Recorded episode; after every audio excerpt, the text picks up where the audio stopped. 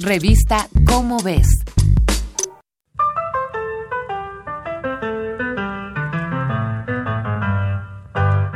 Cada cabeza es un mundo y cada ser humano un sistema planetario completo para albergar distintos tipos de vida.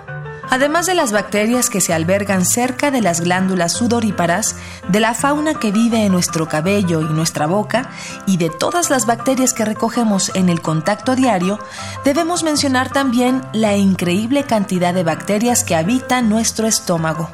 Un aproximado de 10 billones de ellas no solo utilizan nuestro sistema digestivo como hogar, sino que dependen directamente de tu alimentación pero no son solo unos inquilinos ventajosos que se aprovechan de tu cuerpo para vivir.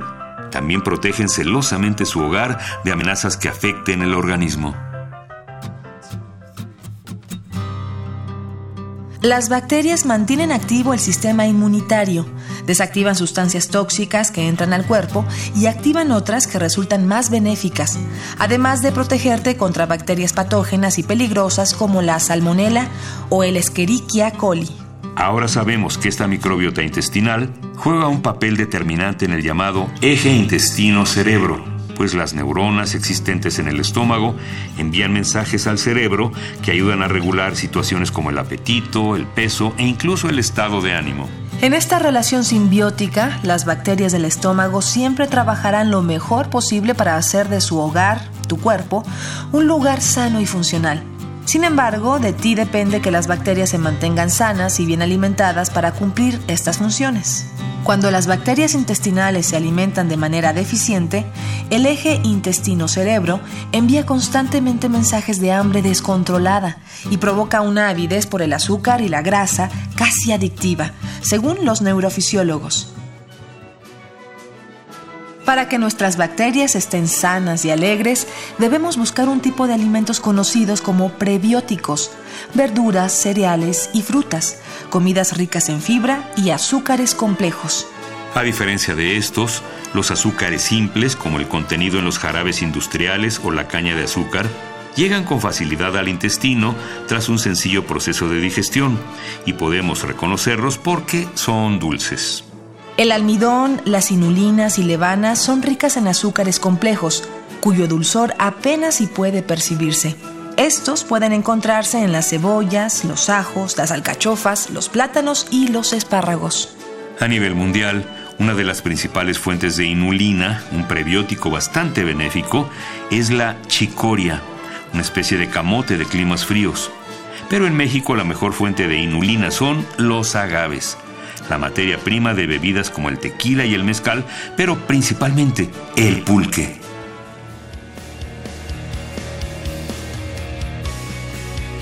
Puedes encontrar una rica fuente de alimentación para tus bacterias intestinales en los alimentos fermentados tradicionales, donde cierto tipo de bacterias producen fibra soluble. Algunas personas, sin embargo, no encuentran muy atractivas al gusto las principales características de estos alimentos, que son viscosos, pegajosos y elásticos. La levana y la inulina son las responsables, por ejemplo, de la característica baba encontrada en el pulque. Este tipo de alimentos pueden encontrarse en todas las culturas alrededor del mundo. El peruyán de India, el doenjang en Corea y el natto en Japón donde tienen plena conciencia de lo benéfico del alimento, pues entre sus consumidores no hay alguno que resalte su buen sabor o buena textura, por lo que podemos intuir que lo comen por un sano amor a su microbiota intestinal.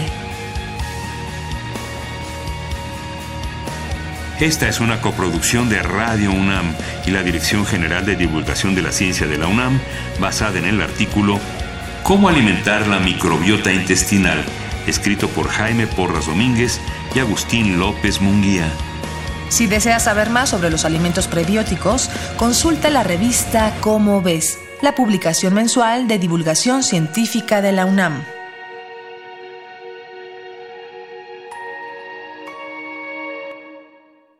Revista Cómo ves